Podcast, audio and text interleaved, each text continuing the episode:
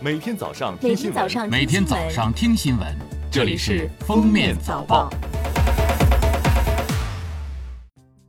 各位听友，早上好！今天是二零二零年十月八号，星期四，欢迎大家收听今天的封面早报。首先来听今日要闻：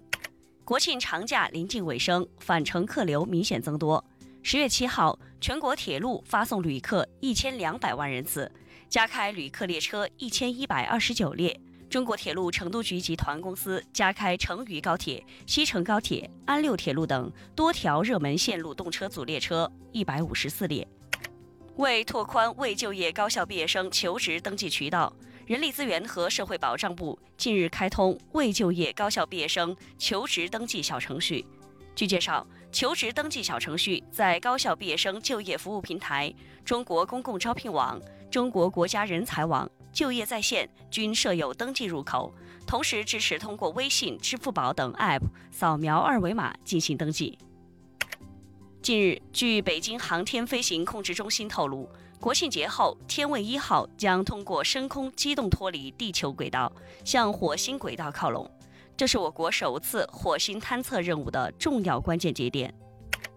下面是今天的热点事件：十月一号，中科院西北高原生物研究所研究人员意外发现九月四号红外相机拍到雪豹母子影像。据介绍，这是青海海东首次记录到雪豹实体影像，从而将青海雪豹分布区延伸至祁连山东端，丰富了雪豹分布区记录。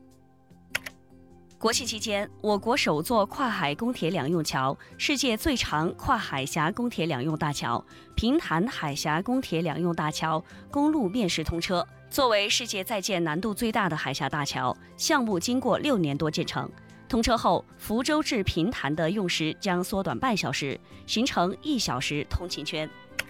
十月七号上午，成昆铁路扩能改造工程峨眉至米易段八月岭隧道贯通。这一工程又被称为新成昆铁路，是与老成昆铁路大致平行的一条新建铁路。新成昆铁路设计时速一百六十公里。未来全线贯通后，从成都坐火车去攀枝花将仅需三个半小时，比现在节约近十个小时；而成都至昆明只要七个小时左右。最后来听国际要闻。据法新社报道，澳大利亚国家科学机构的一项研究显示，全球海洋底部大约沉积着逾一千四百万吨微型塑料碎片，从大量进入海洋的垃圾中分解而来。该机构称，本次研究显示，这些微型污染物的数量是此前本地化研究结果的二十五倍。